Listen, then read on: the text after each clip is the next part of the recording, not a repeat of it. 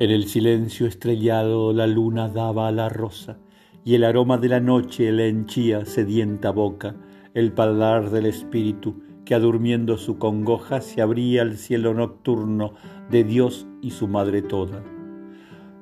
Toda cabellos tranquilos, la luna tranquila y sola acariciaba la tierra entre sus cabellos de rosa, silvestre, blanca, escondida.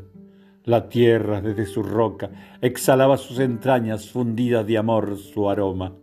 Entre las zarzas su nido era otra luna la rosa, toda cabellos cuajado en la cuna su corola, la cabellera mejida de la luna y de la rosa y en el crisol de la noche fundidas en una sola.